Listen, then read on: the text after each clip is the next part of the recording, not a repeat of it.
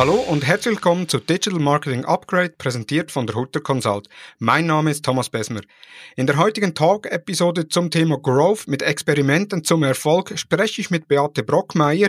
Sie ist Growth und Experimentation Manager bei Comparis.ch, dem größten Vergleichsdienst der Schweiz. Comparis.ch, für die, die Comparis.ch nicht kennen, vor allem für unsere deutschen Zuhörerinnen und Zuhörer, vergleichbar mit Check24. Hallo und herzlich willkommen, Beate. Hi Thomas. Vielen Dank für deine Zeit und für deine Bereitschaft, hier im Podcast mitzuwirken. Gern. Jetzt, du bist Growth und Experimentation Managerin bei Comparis. Was beinhaltet dieser Job überhaupt? Also dieser Job ist ein sehr viel, eine sehr vielfältige Aufgabe. Und meine Aufgabe ist es, äh, das Unternehmen Comparis ähm, zu begleiten von der ähm, von einer Kultur, wo Entscheidungen einfach auf Meinungen getroffen werden, hin zu einer, äh, einer Kultur von ähm, evidenzbasierten Entscheidungen. Und das Begleiten ähm, kann alles Mögliche beinhalten. Das heißt also, mein Tag ist auch sehr vielfältig. Ich kann ähm, halte vielleicht ein Training ab und am nächsten Tag ähm, äh, organisiere ich ein Experimentation Meetup. Ich bin vielleicht im eins zu eins Gespräch mit einem Kollegen und ähm, challenge eine Hypothese von meinem Kollegen oder ich ähm, validiere selber Fragestellungen, die, äh, die mein Unternehmen umtreibt. Das ist also wirklich sehr breit.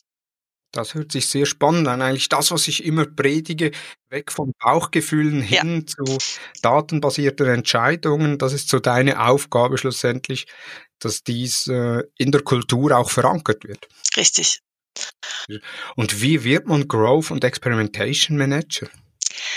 Ähm, das wird man, indem man Conversion Rate Optimization Manager war und dann irgendwann festgestellt hat, dass das einfach nicht ausreicht, was man da macht.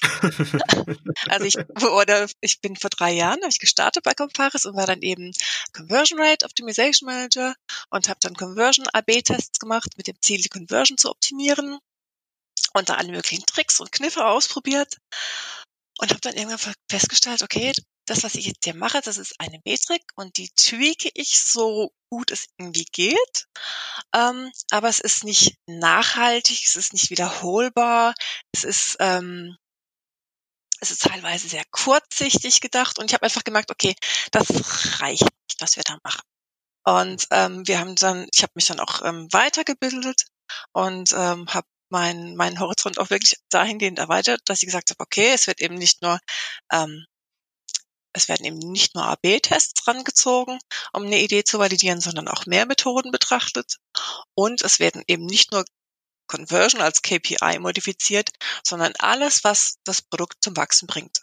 Und wenn der größte Hebel eben die After-Sales-Betreuung ist von einem, von einem, von einer User Journey, dann ist eben das was ich ähm, optimiere oder das, was ich, ähm, wo ich ansetze mhm. und eben nicht einfach nur die Conversion.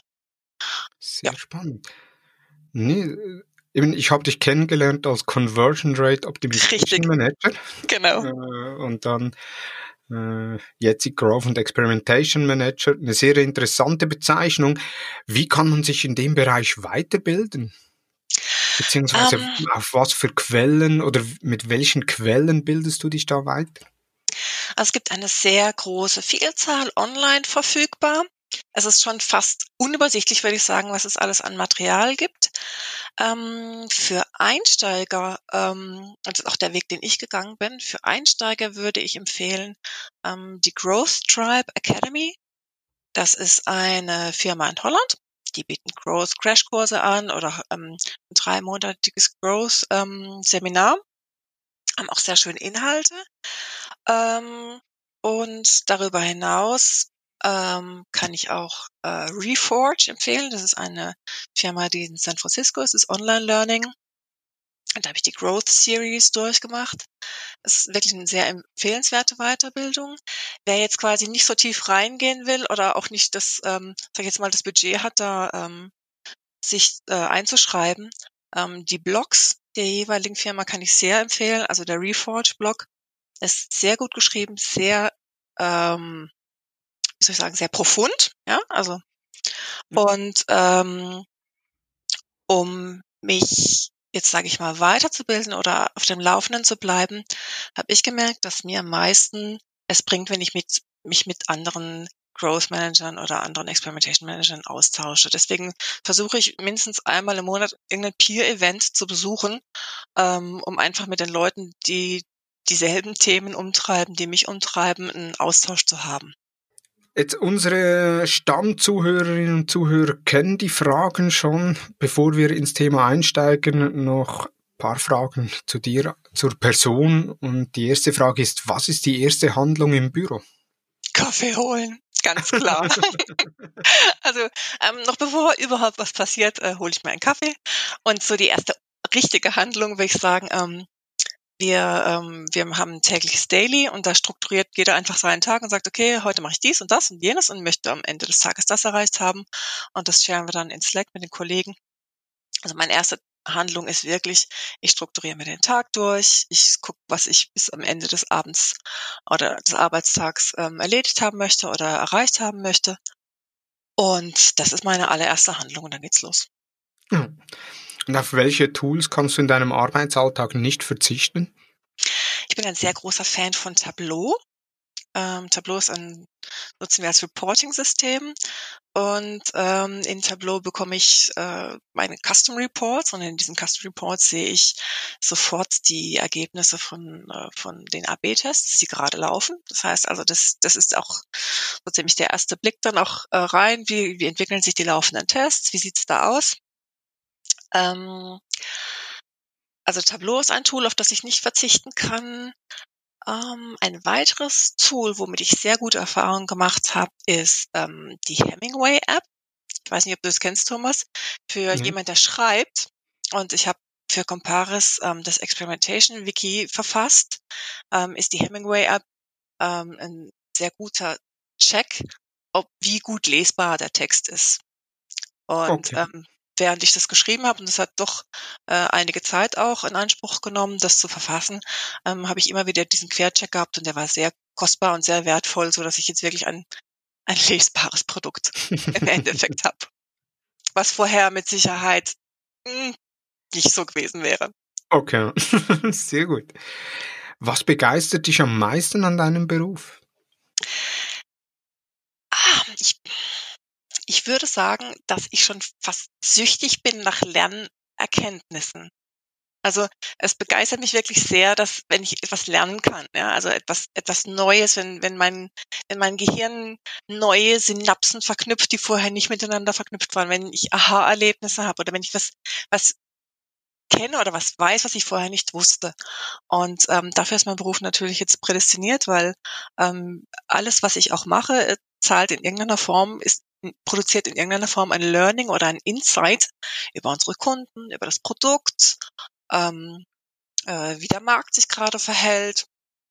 Und das finde ich sehr spannend. Also das begeistert mich wirklich und ähm, finde ich immer wieder, finde ich immer wieder faszinierend. Also ich bin auch wirklich jemand, der dann ähm, sehr viel Zeit äh, auch in der Analyse von Testergebnissen verbringt und sich da richtig auch reinwühlt in die Daten und da Freude dran hat. Also das ist äh, äh, eins der, der schönsten Dinge in meinem Beruf, ja. Sehr gut. Und dann die letzte Frage noch, auf welchem sozialen oder auf welchen sozialen Netzwerken bist du am aktivsten? Ähm, ich bin ehrlich gesagt auf LinkedIn am aktivsten und ansonsten nur passiver Konsument. Ja. Aber LinkedIn bin ich, ich bin drauf, ich habe ein Profil, ich äh, checke es regelmäßig, ähm, poste auch immer wieder Artikel, die ich, die ich ähm, wertvoll finde. Ja. Super. Gut, Thema des heutigen Podcasts ist Growth mit Experimenten zum Erfolg und da meine erste Frage, wie viele Tests und Experimente werden bei Comparis im Monat durchgeführt? Ähm, das ist so eine einfache Frage vermeintlich, aber so einfach ist die gar nicht zu beantworten.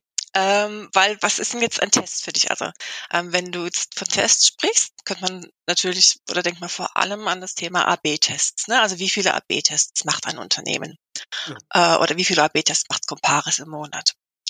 Ähm, dazu äh, muss ich sagen, dass wir das Thema Experimentation etwas breiter fassen. Für uns ist das Thema Experimentation ähm, eine professionelle und eine ähm, strukturierte Validierung von, von einer Idee.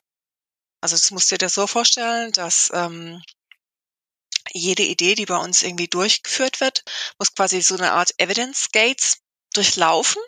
Und wenn sie genug Evidence hat, dann äh, wird sie auch tatsächlich umgesetzt.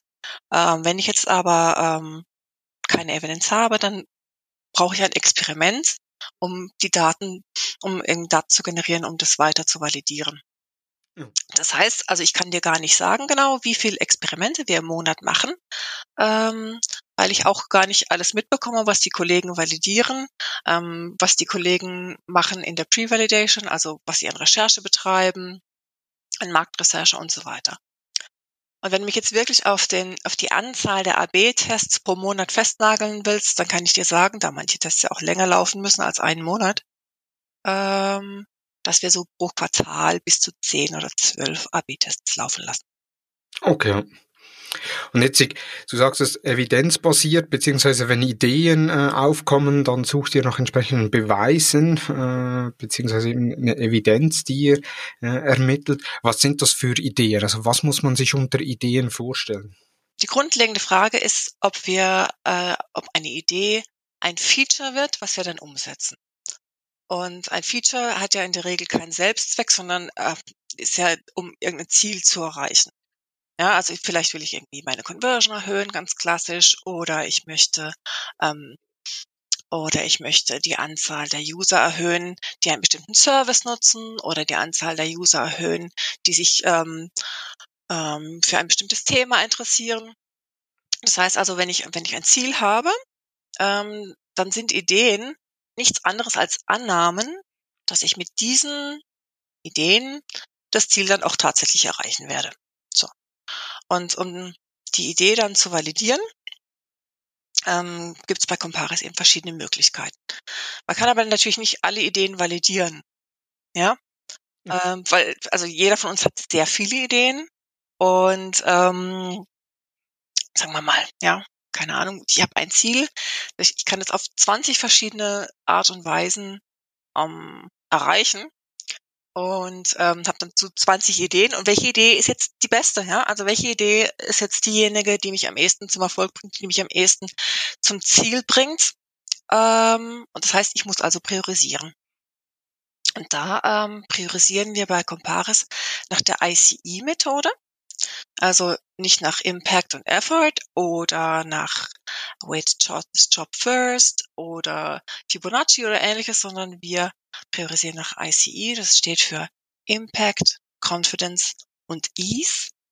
Und wir bewerten jede Idee danach, wie einfach sie ähm, umzusetzen ist. Das ist der Ease, wie stark mhm. der Impact wird, also wie das ist eine Schätzung, wie ähm, wie groß der Hebel sein wird. Und Confidence, und da kommt jetzt wieder die Evidenz ins Spiel. Wie sicher bin ich mir, dass das, was ich hier geschätzt habe für Ease und Confidence, äh, für Ease und äh, Impact, ähm, wie sicher bin ich mir, dass das auch tatsächlich eintrifft. Und ähm, da kann es ein Blick in die Daten sein, der dann ähm, mir Confidence gibt, Studien, Blick über den Tellerrand, was macht der Wettbewerber, ähm, habe ich schon einen AB-Test durchgeführt, habe ich User-Interviews durchgeführt, ähm, habe ich mit meinem Sales-Personal gesprochen, die dann sagen, ja, also das ist echt der Top-Request von allen Kunden, alle Kunden wollen das, wir brauchen dieses Feature unbedingt. Oder er so, ja, pff, du, nee, also davon hat jetzt noch niemand was erzählt. Ähm, User-Feedback, Umfragen, Surveys und so weiter. Also alles, was mir hilft, um eine genauere Vorstellung zu bekommen, was dann die Idee dann tatsächlich bringt, ist da, wird in der Phase dann gesammelt und, ähm, und auch ähm, gegeneinander miteinander verglichen und die Idee mit dem höchsten Score, die wird dann weiter validiert mit einem Experiment. Okay. Interessant. Und wie läuft so ein Experiment ab? Also eben, man hat mal eine Idee, dann wird der ICE-Wert ermittelt. Äh, Gibt es da dazwischen noch weitere Schritte, beziehungsweise was kommt nach der Ermittlung, beziehungsweise nach der Umsetzung des Tests? Ähm, also bis der Test umgesetzt wird, muss man erstmal gucken, ähm, welche Methode, welche Testmethode man anwendet. Also Thomas, du weißt es sicher, nicht jede Idee oder nicht jede Hypothese eignet sich für einen AB-Test. Es gibt ja. Applikationen, da habe ich sehr wenig Traffic drauf. Ähm, da müsste ein Test ein halbes Jahr laufen, würde wahrscheinlich nie signifikant werden. Ähm, es gibt ähm, Unsicherheiten, die ähm, oder Dinge, die sehr schnell validiert werden müssen, wo ich einfach nicht warten kann, bis der Test aufgesetzt ist, sondern da brauche ich schnell irgendwie ein Feedback oder schnell eine schnell eine Erkenntnis. Ähm, und je nachdem, ähm, welche Validierungsmethode man wählt, hat man dann quasi geht's dann in die Execution. Also wir unterscheiden zwischen ähm, Research-Methoden, quantitativen Methoden und qualitativen Methoden. Und je nachdem, was die, was die, ähm, was die Idee quasi mitbringt an Evidenz jetzt schon, ähm, muss man da eben weiter forschen. Ja. Und jetzt, wenn, jetzt, ich sage jetzt mal, jetzt wird ein Test umgesetzt, hat eine ja. hohe, hohe Prio, hat einen ja. guten ICI-Wert. Wie geht ihr da vor? Also einerseits natürlich die Entwicklung, die äh, mit ins Boot geholt wird, oder ist die Entwicklung schon, schon früher mit an Boot? Wie läuft das ab bei euch auch organisatorisch? Also klassischerweise ist die, wird die Entwicklung spätestens dann ins Boot geholt, wenn gefragt wird, okay, wie einfach ist denn meine Idee umzusetzen? Ne? Also ja. wie viel Story Points brauchst, brauchst du dafür? Da geht es aber auch wirklich nur um eine grobe Hausnummer. Da geht es nicht um die richtige Estimation oder um eine richtige Schätzung mit Stundenanzahl und so weiter, sondern wirklich, okay, ist es machbar, ja, ist es feasible, dass man einfach mal ins Gespräch kommt mit den Entwicklern. Und ähm, also gesetzten Fall, gehen wir mal das, das, den klassischen Fall durch. Ich habe eine Idee. Ich möchte die Login-Rate auf meiner Webseite erhöhen um 20 Prozent. Und ich habe da 20 verschiedene Ideen dazu mir überlegt. Und die beste Idee ist, ich mache Login einfach, das ist jetzt ein hypothetisches Beispiel, ne? ich mache Login einfach als Pflicht. Ne? Dann habe ich eine hundertprozentige Login-Rate. So. Ähm, da ich aber nicht wissen kann, also das würde auch sicher das Ziel erreichen. Ne? Ich würde damit meine Login-Rate sehr stark steigern. Aber ob ich damit ähm, nicht andere ähm, Metriken dann äh, vernachlässige, ist auch, dann auch zu auch zu fragen. Also nur, dass man sich sehr gut ähm, vorstellen kann. Also ich habe hier die Idee, ich möchte jetzt den Login erhöhen. Ich mache Login als Pflichtfeld. Vorher gibt es keinen Inhalt. Und ähm, dann würde ich einfach fragen, wie funktioniert das? Ähm, den Entwickler würde gucken, ja, ist es irgendwie machbar? Kann man das irgendwie gut programmieren? Wie, lang, wie viel Zeit brauchst du dafür? Und dann werden wir das einplanen und den Test dann programmieren lassen. Es ist prinzipiell ein Hochrisikotest. Ja? Also wenn ich jetzt irgendwie was als optional, was vorher optional ist, ähm, als neuen Default mache, muss ich immer sehr vorsichtig sein. Ähm, das heißt, ich würde generell mal ähm, keinen qualitativen Test machen, sondern einen quantitativen Test, weil ich einfach das Risiko, ähm, das Risiko reduzieren will und einfach rausfinden will, was ich mache. Also wähle ich einen AB-Test und würde dann in der einen Variante den Standard so lassen, wie er jetzt ist. Und in ähm, der V1, also in der, der Variante, die es zu testen gilt, die Idee umsetzen, nämlich dass alle User, die auf die Webseite kommen, ähm, äh, aufgefordert werden, sich einzuloggen, bevor sie die Inhalte sehen können. Dass, dass man dann eigentlich die, ich sage jetzt mal, die Ausgangslage hat als eine, äh, also als Standard und dann die Variante 1 ist mit Login und dann wie lange läuft so ein Test? Also wann sagt ihr, ist so ein Test für euch erfolgreich abgeschlossen? Ähm, bevor wir den Test starten, ähm, machen wir eine Laufzeitberechnung. Also ganz klassisch. Ähm, wir gucken, wie viele User haben wir auf der Seite, wie hoch ist die Conversion, wie hoch ist der estimierte Impact auf, auf unsere Metrik, in dem Fall Login-Rate. Und dann sagen wir, okay, wir haben ähm, pro Woche auf der Seite, auf der wir es testen, 100.000 Unique Visitors. Ähm, davon loggen sich ähm, x Prozent ein. Wir glauben, dass wir das um 20 Prozent erhöhen oder um 100 Prozent erhöhen können. Ähm, und ähm, schauen dann, wie lang die Laufzeit wird. Bei dem Test jetzt, bei dem Beispiel, was ich jetzt gewählt habe, ist eigentlich gar nicht so sehr jetzt relevant, wie die Login-Rate ist, weil ich weiß, dass die Login-Rate natürlich in die Höhe gehen wird. Die Frage ist, was passiert mit den anderen Metriken? Ja, ähm, was sind die Supporting Metrics? Also meine, meine Zielmetrik ist ja relativ klar, nämlich ich möchte die Anzahl Logins erhöhen. Ähm, aber die Metriken, die, ähm, die jetzt noch, auch noch anschauen wollen würde bei dem Test, wäre zum Beispiel Time spent on site, Bounce-Rate, Exit-Rate. Und dann hätte ich auch noch eine Trade-off-Metrik, also eine Metrik, die quasi der Login-Rate diametral entgegensteht. Äh, das wäre natürlich schon die Conversion. Hat es irgendwie einen Impact auf die Conversion, wenn ich jetzt äh, ein Login erfordere? Gut, und dann werden wir den Test starten. Wir hätten das alles ausgerechnet. Wir werden sagen, okay, wir brauchen da jetzt irgendwie zehn Tage Minimum, damit der läuft. Wir starten den Test. Wir schauen uns den Test regelmäßig an. Also ähm, bei so einem kurzläufigen Test, sage ich jetzt mal, schaue ich wirklich jeden Tag rein wie sich der Test entwickelt. Und ähm, wenn wir ein starkes Ergebnis haben mit einem sehr hohen Kontrast, dann erreichen wir wahrscheinlich nach zehn Tagen etwa eine Signifikanz oder einen, einen können sicher sein, dass der Impact, den wir generiert haben, dass der nicht ähm, zufällig äh, erschienen ist, sondern dass es wirklich aufgrund von unseren von unserem Test ist. Und dann im Anschluss lassen wir noch ein paar Tage weiterlaufen, weil wir, also wir schalten in der Regel nicht ab, wenn wir sofort ähm, nicht sofort ab, wenn wir signifikant sind, sondern gucken, ob sich es noch ein paar Tage stabil hält. Und dann schalten wir ab. Und dann fängt der Spaß eigentlich erst an, weil dann werten wir aus. Dann schauen wir, ähm, was sind unsere Zielmetrik, wie hat sich die verändert, wie hat sich unsere Supporting Metrics, wie haben sich die verändert, wie haben sich, wie hat sich die Trade-off Metric verändert, haben sich andere Events vielleicht eingeschlichen, was ich vorher so gar nicht auf der Uhr hatte. Ähm, da sammle ich quasi alles in die Analyse, analysiere das Testergebnis, schreibe ein, zwei Key Insights drüber oder drunter und ähm, formuliert dann den Outcome. Also was ist quasi mein, mein Fazit oder das Resultat von dem Test und welche Entscheidung treffe ich jetzt aufgrund von diesem Test? Ja. Aufgrund von den Insights. Und wie dokumentiert ihr so Testergebnisse? ihr macht ja einiges an Tests und Experimenten. Du sagtest mal einleitend im Zusammenhang mit der App Hemingway, dass ihr da ein Wiki habt.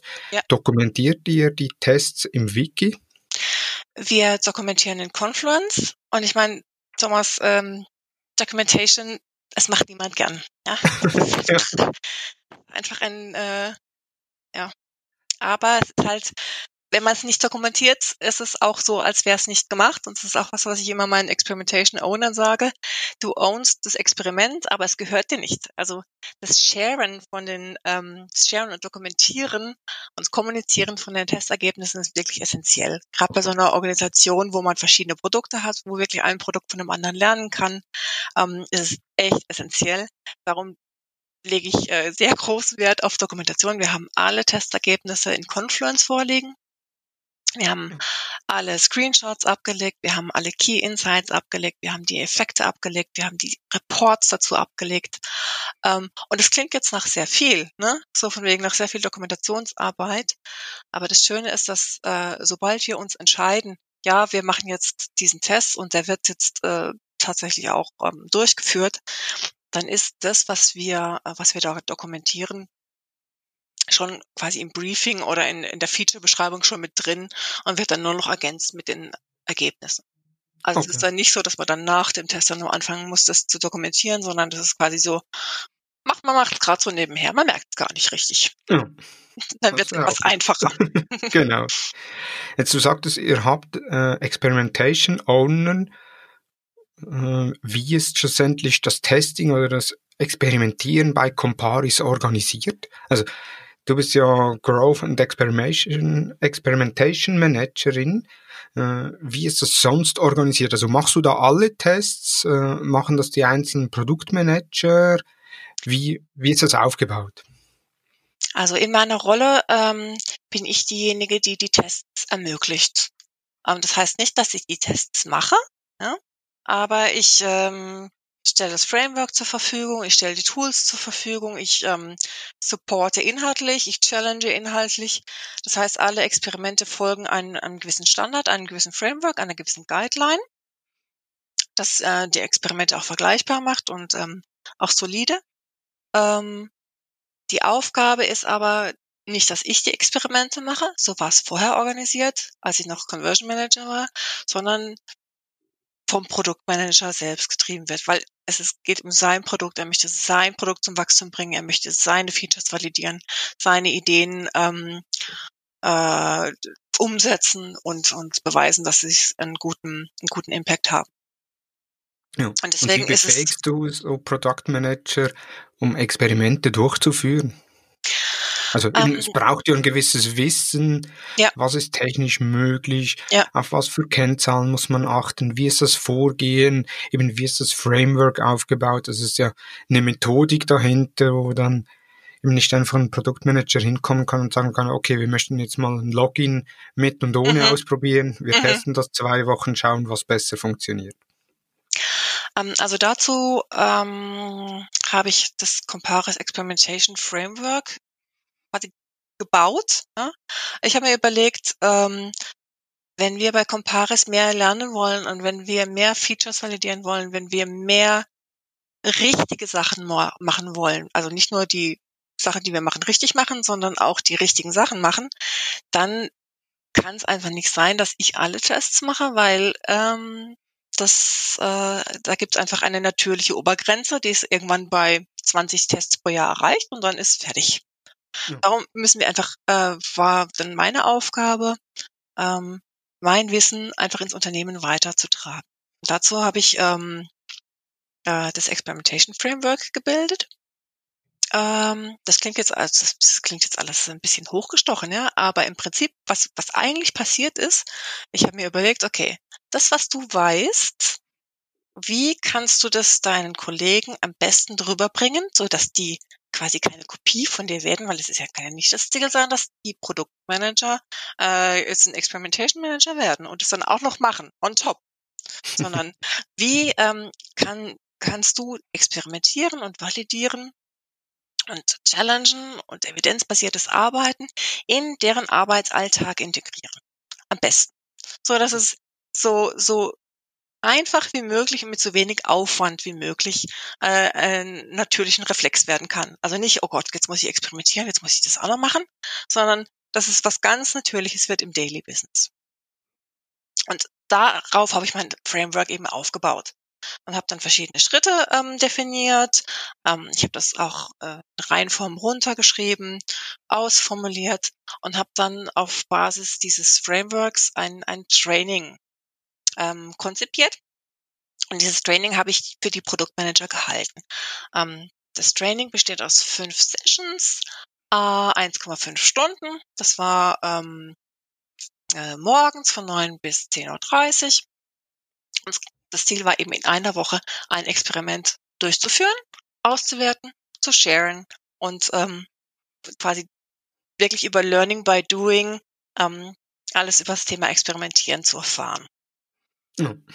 Also ich habe das Training gemacht und ja, wie du weißt ja auch, wenn, wenn man so was gemacht hat, dann ist es irgendwie total klar und es ist total ersichtlich und ja, natürlich müssen wir experimentieren und ja, hm. Und dann kommt der Arbeitsalltag und dann gerät es wieder in Vergessenheit und nur Dinge, die man wirklich ein paar Mal gemacht hat, bleiben ja wirklich auch in, in der Routine drin. Deswegen ähm, organisiere ich Experimentation Meetups für Comparis, wo dann die Experimente auch geshared werden, wo darüber gesprochen wird, wo man sich austauschen kann. Ähm, und habe dann eben, wie gesagt, schon die Einzeltermine mit den PMs, ähm, weil manche PMs, also manche Produktmanager, ähm, müssen wirklich aufpassen, dass sie mit, mit ihren Änderungen die sehr gute Conversion nicht verschlechtern. Das ist also wirklich eine Risikoabwägung und eine Risikoabsicherung, während manche Produktmanager, äh, sage ich jetzt mal, auf noch einem wo es mehr geht, darum geht, die Unsicherheiten zu reduzieren, weil das Produkt noch gar nicht so reif ist oder noch nicht so ausgereift, wo es wirklich darum geht, okay, was ist jetzt der nächste Schritt, um den größten Wachstumshebel zu haben? Du sagst es beim, bei der ersten Handlung im Büro nach dem Kaffee kommt dann schon bald mal das Daily Meeting oder das ja. Daily Stand-up. Äh, welche Gruppe wird, ist dort an diesem Daily Stand-up dabei? Also meine direkten Kollegen, ich bin eingegliedert in, ähm, in dem Bereich Product und Marketing ähm, und meine direkten Kollegen sind ähm, das Team Product Design, ähm, der Produktmanager für Comparis Overall und die Marketingkollegen. Aber meine Hauptansprechpartner eigentlich sind wirklich die Produktmanager in den einzelnen Areas selbst. Also sagen Sie jetzt mal die Produktmanager von der Autoversicherung oder die Produktmanager von dem Homefinder, die Produktmanager vom ähm, vom Hypothekenservice äh, und so weiter. Also das sind meine meine eigentlichen Hauptansprechpartner. Ja, also hast du eine Art Funktion wie ein Coach innerhalb eines Unternehmens? Ja, ja, das kann man schon sagen. Also ein Coach oder ein Trainer oder jemand, der auch mal ab und zu wirklich sehr deutlich in den Allerwertesten tritt. Ja, das kann man sagen. ja.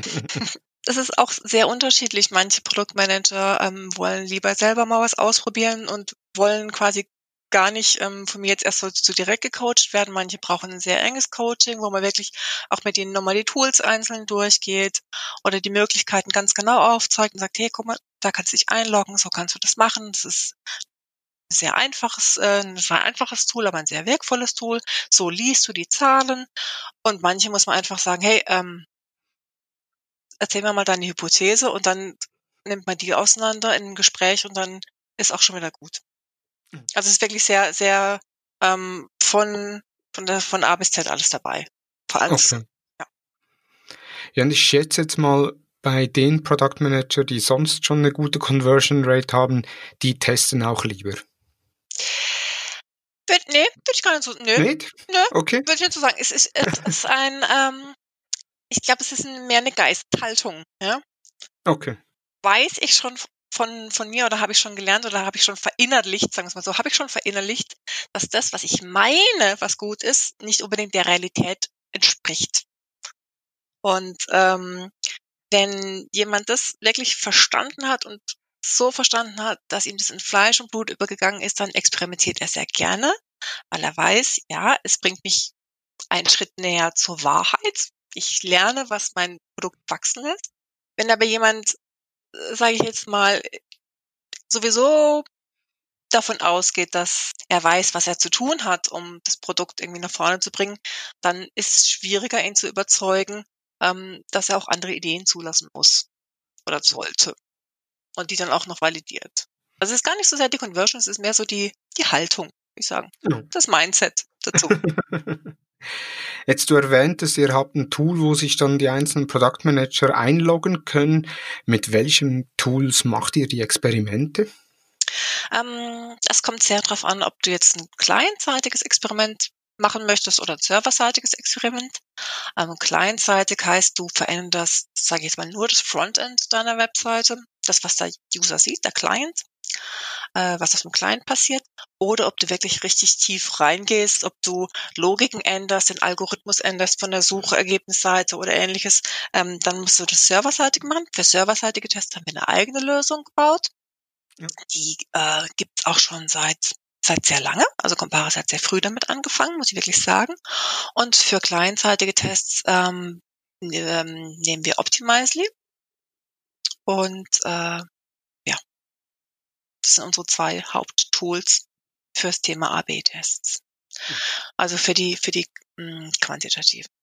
Für qualitative Tests äh, wählen wir sehr gerne entweder gucken wir, was wir selbst erhoben haben mit Usabilla oder ähm, was wir auch äh, machen, dass wir mit Usability Hub ganz kurze Umfragen stellen.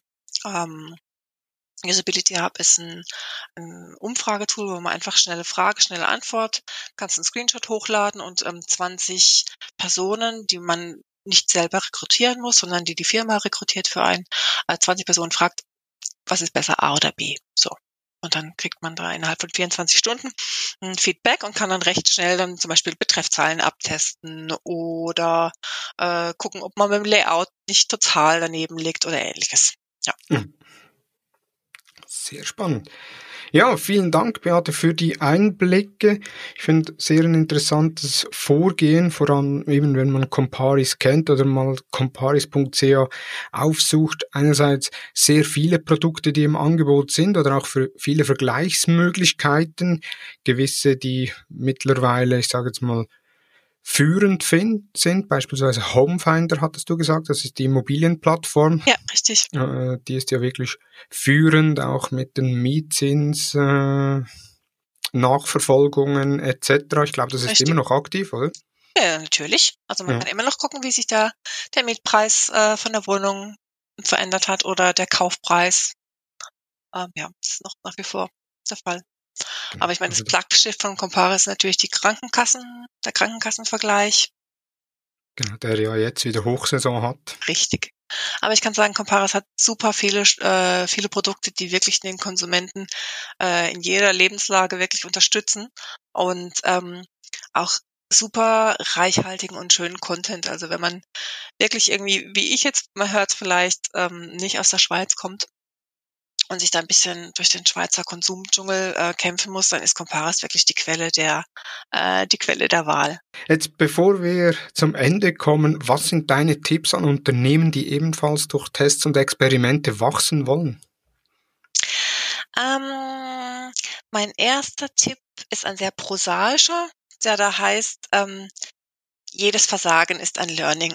Also die Vorstellung, dass man ähm, Tests dann macht, um dann ganz tolle Uplifts zu generieren und ähm, dass das quasi dann nur noch so die Wachstumskurve nach oben schnallt, ähm, das ist, passiert in den seltensten Fällen, dass wenn man anfängt zu testen, dass man dann sofort irgendwelche Quickwins mitnimmt. Ähm, es ist sehr wahrscheinlich, dass man sehr häufig scheitern wird und man braucht da eine gewisse, sage ich jetzt mal, Resilienz.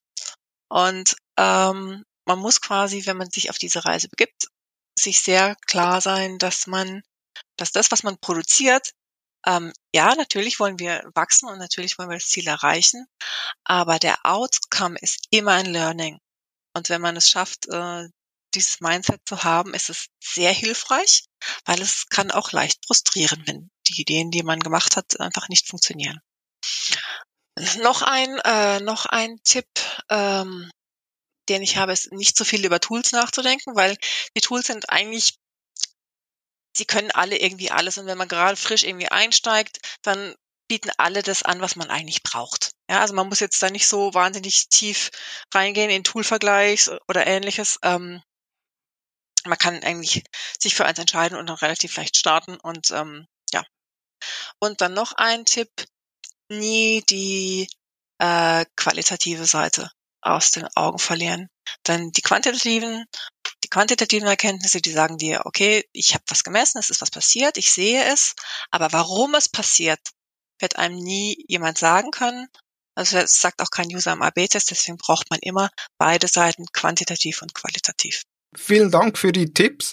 Äh, drei sehr wertvolle Tipps, die oftmals vergessen gehen, beziehungsweise im, ich sage es mal so, äh, bei vielen Gesprächen, wo man dann über A-B-Tests redet oder auch über äh, allgemein Experimente, kommt dann immer, ja, mit welchem Tool müssen wir das machen? Ja.